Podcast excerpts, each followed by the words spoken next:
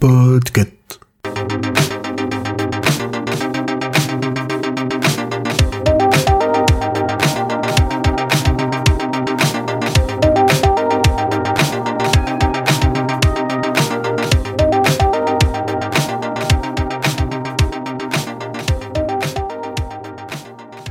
Bonjour, bonsoir à tous, ici Noémie du podcast So It Is.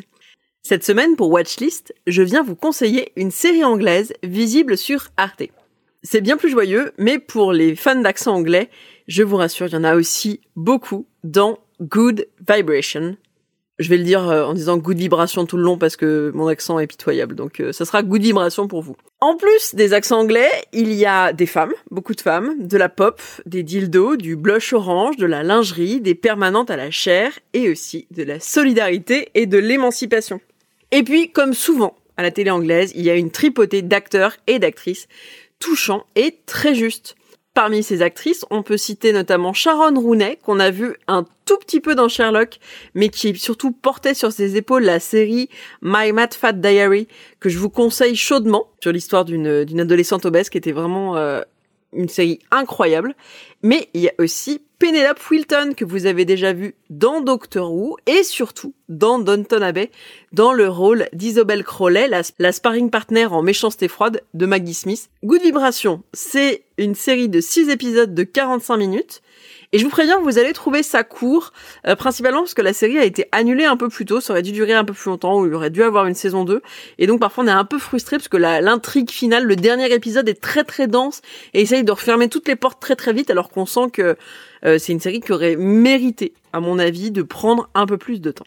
Dans Good Vibration, on est plongé dans le Sheffield des années 82, sous le gouvernement de la Dame de Fer, et Sheffield, comme toute l'Angleterre, est plus ou moins morose et sinistrée. Si vous voyez à peu près l'ambiance de The Full Monty ou du film Pride, bah c'est pareil. Euh, c'est sombre, il pleut et euh, tout le monde est au chômage et tout le monde a peur de pas finir se faire de moi. Et donc dans ce monde un peu gris et plein de chômage, un groupe de femmes qui mélange des femmes de tous horizons, ça va des femmes de ménage, des bourgeoises, des femmes au foyer, toutes ces femmes se retrouvent pour vendre de la lingerie et des sextoys sous la forme de réunions tupperware.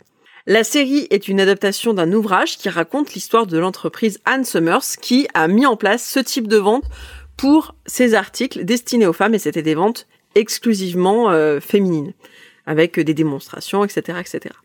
Et évidemment, cette espèce d'émancipation des femmes qui leur permettent de gagner leur vie, de devenir plus indépendantes, ne plaît pas à tout le monde et surtout ne plaît pas à leur mari.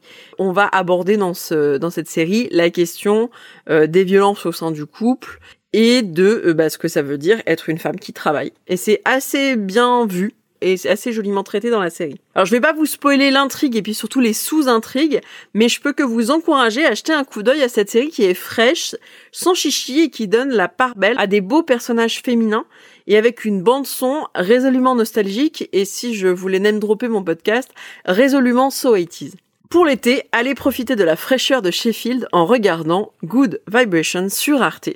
Je vous dis à très bientôt. Vous pouvez aussi profiter de votre été pour rattraper votre retard sur les podcasts du label Podcut. Ils sont tous formidables. Je vous dis à très bientôt et bon visionnage.